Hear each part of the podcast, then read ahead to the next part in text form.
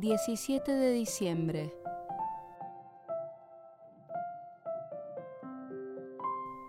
El Señor está cerca. La intensidad de la espera aumenta de día en día, de hora en hora. Nuestro corazón está atento a la llegada del Emanuel.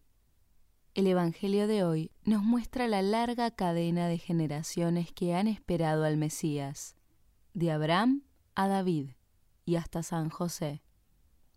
Nosotros hemos nacido mucho después, pero somos herederos de la misma promesa. No es fácil imaginar los sentimientos de tantas generaciones del pueblo judío que esperaban al Mesías prometido. La liturgia nos ofrece una pista al mirar la magnitud del alegre estallido ante la inminente llegada de Jesús. Exulta, cielo, alégrate, tierra. Abraham es el comienzo de esta larga cadena, el primero de una familia que durará para siempre. Se fió del Señor y su promesa se ha cumplido. Mira el cielo y cuenta, si puedes, las estrellas. Dios se ha servido de su fidelidad y de la de tantos otros para enviarnos a su Hijo y hacer posible de nuevo la intimidad de Dios con los hombres nuestra dignidad fue restaurada y elevada a un grado impensable. Ni ojo vio, ni oído oyó, ni pasó por el corazón del hombre las cosas que preparó Dios para los que le aman.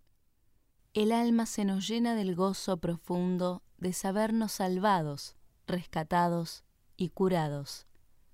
Por eso con los ángeles y arcángeles, tronos y dominaciones, y con todos los coros celestiales cantamos sin cesar el himno de tu gloria.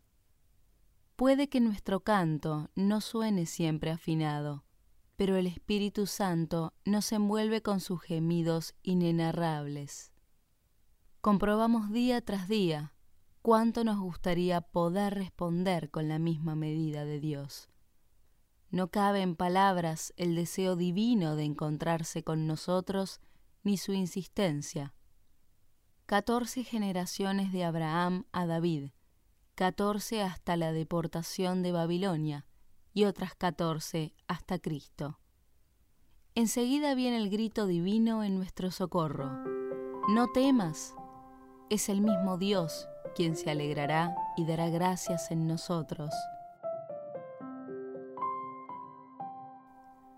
Todos tenemos nuestro árbol genealógico Jesucristo ha querido tener el suyo y en María, su madre, Dios mismo se cruza en el camino de los hombres, uniéndose para siempre a nosotros. Asume la necesidad de esperanza de toda la humanidad, de todas las épocas. Con la encarnación, Dios no rechaza nada de lo humano, carga con el relato de cada persona para ofrecer a todos un lugar en la vida eterna. El Creador del cielo y de la tierra ha querido pertenecer a la familia humana. En el establo de Belén, el cielo y la tierra se tocan. El cielo no pertenece a la geografía del espacio, sino a la geografía del corazón. Y el corazón de Dios, en la noche santa, ha descendido hasta un establo. La humildad de Dios es el cielo. Y si salimos al encuentro de esta humildad, entonces tocamos el cielo. Entonces se renueva también la tierra. ¿Cuántas veces nos parece que Dios no puede estar donde hay debilidad, fragilidad o mediocridad, si no nos conformamos con el pecado sino que nos ilusionamos por abrazar los verdaderos bienes de la vida, entonces la humildad de Dios no rechaza el establo de nuestro corazón. Trae el cielo a nuestra vida ordinaria, a nuestra casa, a cada instante. Esa lista larga de nombres experimentó, durante muchas generaciones, una ansia que sólo llenaría el recién nacido de Belén. Algunos, probablemente, no comprendieron bien lo que esperaban.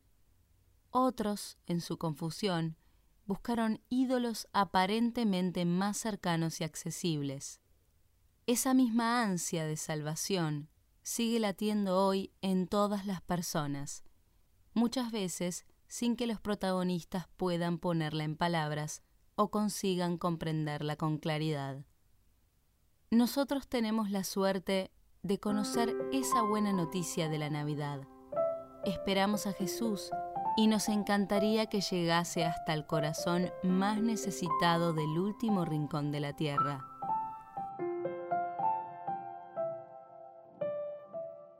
Te bendecimos, Señor, Dios Altísimo, que te has despojado de tu rango por nosotros. Tú eres inmenso y te has hecho pequeño. Eres rico y te has hecho pobre. Eres omnipotente y te has hecho débil. Algunas veces suele suceder que nosotros hacemos justo lo contrario a ese movimiento divino. Nos consideramos grandes y poderosos. Bien lo sabía San Agustín. Tú, hombre, quisiste ser Dios y pereciste. Él, Dios, quiso ser hombre y te salvó. Tanto pudo la soberbia humana que necesitó de la humildad divina para curarse. Es Cristo quien nos eleva en sus hombros hasta el cielo. La soberbia concede una gloria muy efímera, dura escasos minutos y enseguida cobra su precio. Rápidamente desasosiega e inquieta. Necesita constantemente nuevos motivos para destacar sobre los demás nunca da paz ni sacia. San José María era consciente de esta debilidad nuestra. Conozco un borrico de tan mala condición que si hubiera estado en Belén junto al buey, en lugar de adorar, sumiso al Creador, se hubiera comido la paja del pesebre. El amor de Dios, por el contrario, es capaz de llenar nuestro corazón como nadie lo ha hecho nunca. Al hablar de su cariño, siempre vamos a quedarnos cortos. Es mucho más lo que no sabemos de su inmenso amor que lo que alcanzamos a comprender sobre él. Santa María, que como dice el prefacio de la misa de hoy, lo esperó con inefable amor de madre, nos contará en la intimidad de la oración esos secretos que conoce de primera mano. Una madre siempre sabe, con un gesto, con una caricia, explicar lo que no cabe en palabras.